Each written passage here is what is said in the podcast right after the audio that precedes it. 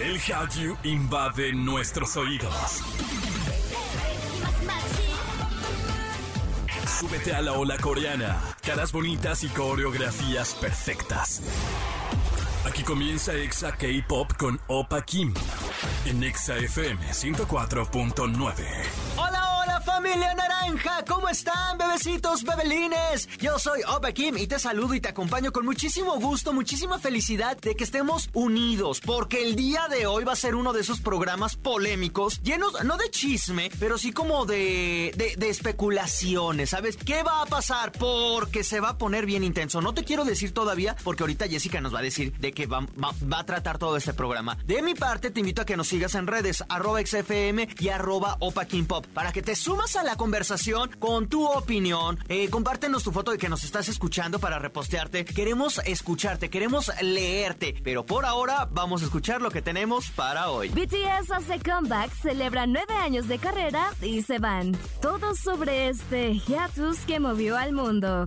J-Hope será el primer integrante del grupo en trabajar como solista. Todo esto y mucho más. Y vamos a comenzar con música precisamente de José Esperanza, de J-Hop. Esto se llama Daydream y en todas partes, ponte Exa. Bienvenidos.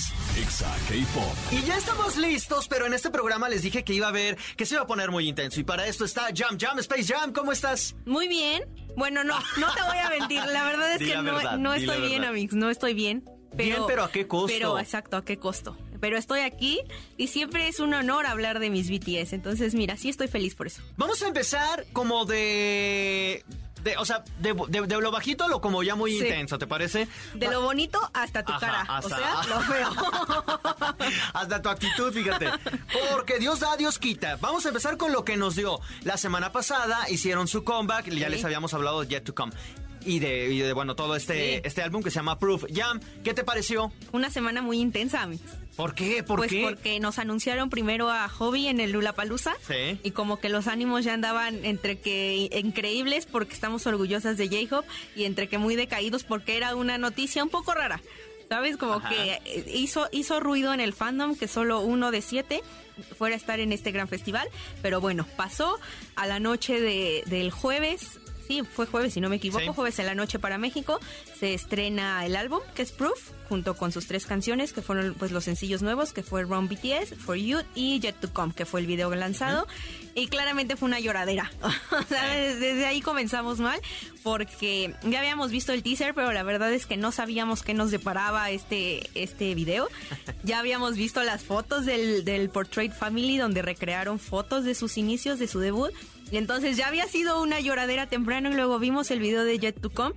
Y había increíbles referencias a toda su carrera. O sea, abren sentados como en Just One Day. Vemos la, la escultura esta que Jim besa en Blood, Sweat and Tears. Hay referencias a Spring Day. a incluso sabes, incluso a. Permission to Dance. Y como que el cierre, así lo, lo fuerte de, de Yet to Come es ver el, el famoso autobús de su debut, de No More Dream. Y que se suben a él y recrean una de las escenas pues más nostálgicas de Spring Day. O sea, entonces te gustó, le diste 10 de Sí, 10. me encantó. Lloré, claramente lloré terriblemente, pero me gustó, me gustó mucho. A mí la canción como que Yet to Come me gustó, pero ¿sabes qué? Bueno, la verdad no, no le voy a poner pero la me gustó mucho, Es una gran canción. pero siento que ya está bien adulta. Sí. ¿No la sentiste? Sí, totalmente. Como es que una, ya, no- o sea, una de- de- canción sí, muy y- madura. Y no hay como años de diferencia. O sea, si No. pones Dynamite o Border contra Yet to Come, es como, oigan, Qué bueno. estos ya son adultos, los otros eran chavillos, ¿sabes? Que bueno, me, me voy a saltar esas eras por obvias razones que ya hablaremos más adelante, pero creo que de Map of the Soul 7 a Jet to Come creo que sí hay una madurez bastante clara en la carrera de BTS. Y todo el Army en ese entonces, el viernes, sábado y domingo estaba, pero en una lloradera de emoción, sin Sí. saber lo que se venía. Y confirmas. Sí. Y nosotros vamos a ir con música precisamente de BTS. Esto va a parecer un especial de BTS, Y pero modo. al regresar vamos a hablar del noveno aniversario y y y cosas. Y el caos. Por ahora vamos con música y en todas partes Ponte Exa. Exa K-Pop. Regresamos con esto que pareciera el especial de BTS y lo hubiéramos hecho, lo hubiéramos hecho. Lo es, lo, decre- lo decretamos hasta Es ahora. correcto. Porque ahora vamos a hablar del noveno aniversario ya. Ellos eh, hacen el, el- el comeback el jueves por la noche, bueno, Es madrugada de, de viernes aquí en Y México. fue 10 de junio. Ajá. Y luego, eso fue un viernes, sábado, domingo. Y el lunes, ¿qué hacen? El lunes, pues fue su aniversario, fue el festejo de su noveno aniversario. Como saben, BTS debutó un 13 de junio de 2013. Entonces, justamente el lunes, domingo para, para México y Latinoamérica estaban, pues, en pleno festejo de, de de su aniversario número 9 y como sabemos cada año hacen un evento que se llama Festa. Festa. Entonces pues estábamos acá en la, en la celebrancia y nos subieron desde muy temprano en la mañana del domingo, como a las 10, más o menos 10, 11, una canción muy bonita que en su momento Jungkook pidió en un V-Live que Army mandara mensajes y que sobre eso iba a componer una canción. Fue en un cumpleaños de Jungkook, si no me equivoco. Y jamás, o sea, ahí quedó, ¿sabes? Como que se quedó en V-Live. No pasó de ahí y la sorpresa del Festa de este año fue el lanzamiento de la canción eh, en YouTube de, pues de BTS. Bueno, no de BTS, sino que la que Jungkook escribió se llama My You y está increíble, está muy bonita. Otra lloradera, ¿por qué no? Sí, sí, sí. O sea, ya para ese día tú ya tenías los ojos hinchados. Sí, no, yo, ya no veo. no podías con tantas sorpresas no puedo, ya. No puedo no podías. Ya con tanto. Jungkook está precioso, no, no, o sea, no agrega nada a la plática, pero lo quería decir. no, y además había hecho un live antes y sorprendió porque bailó That That de, de, Suga, ajá, Isai, y dijo, oh, las caderas de Suga se ven increíbles, y yo, sí, te, entiendo, te entiendo, Jungkook. Bueno, y también parte de las sorpresas que ya les había platicado en un video, recuerden que entre semana en, en XFM, eh, paso yo diciéndoles chismes así nuevecitos pero generales. Sí, porque ya luego los platicamos. Que iba a estar Anderson Pack. También estuvo. a mí me encantó verlo. Yo quedé. ¿Por qué? Porque de verdad que yo pensé que iba a ser Max. Ay, no, está mejor Anderson. No, o sea, yo no lo niego. Yo no me quejo de Anderson, pero yo pensé que iba a ser Max porque Max está en la producción de Jet to Come. Ok. Y digo, es sorprendente porque Max ya había colaborado un par de veces con, con Suga. Bueno, con Suga en su versión Suga y con Suga en su versión Agusde. Y fue, no sé, me sorprendió que estuviera como en la producción de una canción tan grande y tan importante para BTS. Y pensé que él iba a ser el invitado y que de alguna manera sí iba a ser un featuring. Pero no, vimos ahí una cabecilla de hongo bastante goqueta en la batería. y yo, mira, Anderson. Estuvo, a mí me encantó el video. La versión, porque la versión del, de estudio salió eh, unos días antes, la escuché y lo que te digo se me, bueno, lo que les repito, si ustedes apenas se van uniendo, la sentí muy adulta y ahora con Anderson Pack y ellos sentados muy al estilo Backstreet Boys vestidos de blanco, en un desierto, eh, para empezar me sorprendió que se expusieran al sol tanto tiempo, porque la grabación no creo que haya sido la primera. pero me sorprendió, se ven muy bien, se ven como, como, como muy... Se ven como chicos Tulum, ¿sabes? Como bien relajados, haciendo las paces con Dios, sí. Se ven como muy espirituales. Y me gustó. Sí, la verdad yo tampoco me quejo. Fue, fue un buen inicio de lunes. La verdad es que ahí todavía las cosas iban muy bien. me madrugó. Entonces fue, fue un buen comienzo. Eh, además abrieron este live con Born Singer. Creo que es una canción bastante emotiva para Army porque pues es la primera vez que la tenemos tanto en estudio como en una presentación más madura. Entonces, eh, no sé, estuvo muy emotivo. A mí me, me, gustó mucho. Además cambiaron la letra también de Born Singer por algo más apegado a lo que ahora es BTS. Estuvo increíble. Estuvo bastante padre. Los brazos de RM me sorprendieron. Ah, los brazos de RM. ¿Viste? Y Jimmy también se ve increíble. Súper mamé. Yo dije, bueno. ¿Qué está pues, pasando con estos BTS? Se pero, muy bien. Pero se estaban convirtiendo. Y para entonces todo era felicidad todavía. Hasta que... No me digas ya nada. Hasta que anuncian algo sorpresivo que ahorita ya todos sabemos que es un descanso. Pero esto lo platicamos al volver. Por ahora vamos con música y en todas partes, ponte, Exa. Exa K-Pop. Y ya estamos de regreso, les dijimos súper rápido. Además, este programa ha tenido de todo: emoción, llanto, risas, sorpresas. Ya sé. ¿Y la sorpresa más grande cuál fue? Que como parte del calendario del Festa, tenían su famosa cena que hacen anualmente, donde literalmente se sientan, comen y beben como los buenos amigos y pues familia en la que se han convertido. Ya? Es correcto. Es correcto. Entonces siempre ponen como ocho platos porque son pues ellos siete y Army, ¿no? Entonces siempre comparten esta cena con Army. Este año no fue la excepción, pero pues fue la peor manera de despertar para Army de América Latina y para irse a dormir de Army de Europa y de Asia porque fue una cena bastante intensa. Y aunque hoy ya les traigo buenas noticias porque no fue lo que creímos y como dice mi querida amiga íntima Nicki Minaj, hicimos todo este llanto por Nara porque no fue lo que creíamos. A ver, ¿cómo empezó? Explícanoslo. Pues fue bastante emotiva, la verdad es que fue una cena digna de los nueve años y de la gran trayectoria que ha hecho BTS este, hasta el momento pero llegó un punto en que, pues sí, entre que el alcohol y el, y el sentimentalismo hicieron de las suyas y se soltaron, literalmente hablaron como nunca habían hablado, se pues se expresaron muy bien con ARMY y llegó un punto en el que Nam, bueno, RM, dijo que, que ya se le había salido literalmente BTS de las manos, que esto ya estaba planeado desde que terminó Mob of the Soul, Seven. Ajá. Se supone que como que la culminación del Chapter One de BTS iba a ser con el tour mundial que anunciaron prepandemia, que se supone que también México estaba incluido, si se acuerdan, Se había unas, ajá. unas fechas ahí que no tenían ni, ni ciudad ni nada. Entonces, bueno, iban a- iba a ser una gran gira mundial, iban a convertir literal al mundo en su ciudad, como lo hicieron con Borajegas en Permission to Dance, pero que pues vino pandemia, como que ellos no se sentían todavía en calidad de, ¿sabes?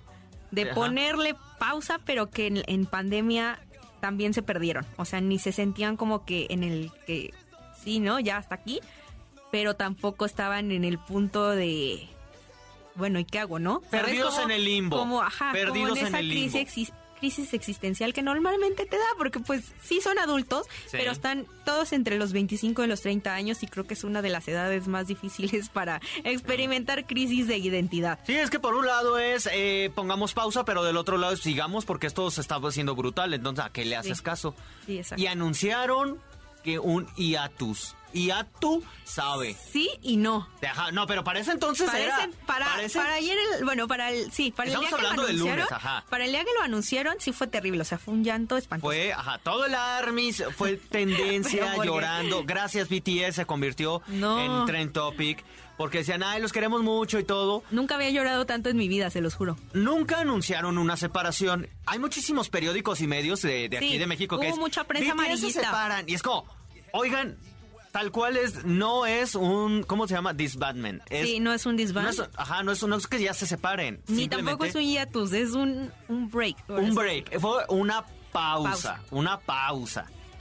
Y el Army estaba llore, llore, no, llore, estuvo, estuvo llore. terrible, estuvo muy intenso. Porque fue el noveno aniversario No, y y, ese es fue el regalo. y es que además, sí, ya sé, además lo hacen en el noveno aniversario, se eligieron el peor día, porque hicieron muchos memes así con Choche con su globito Amé ese meme, de, de Army amé. así de feliz aniversario y luego BTS tenemos que hablar. Amé, Estuvo mi muy cruel. Fue, fue un momento, digo, creo que entiendo el porqué de hacerlo en el aniversario. Pero también no se pasen, oigan. Oye, Ah, pero entonces, ¿cuál es la tienen a parte todo, buena? Tienen todo al millón, millones de personas en el mundo dependiendo emocionalmente de ustedes y lo hacen en el aniversario. ¿Qué les pasa? Para eso se hicieron los sentimientos, para jugar. No, no es cierto, no. no. ¿Qué- parte ¿Pero buena- qué pasó? ¿Cuál fue la parte buena? Mira, la parte buena es que creo que a mí me parece muy sensato. Me parece muy Ah. honesta la, la- la decisión. O sea, ya, ya lo analicé, ya tuve tiempo de llorar, de calmarme, de ver la, la cena completa. Creo que ya, después de las declaraciones que son buenas, que les voy a decir un poquito más adelante, creo que ya tuve tiempo de reflexionarlo y sí me parece una decisión bastante sensata.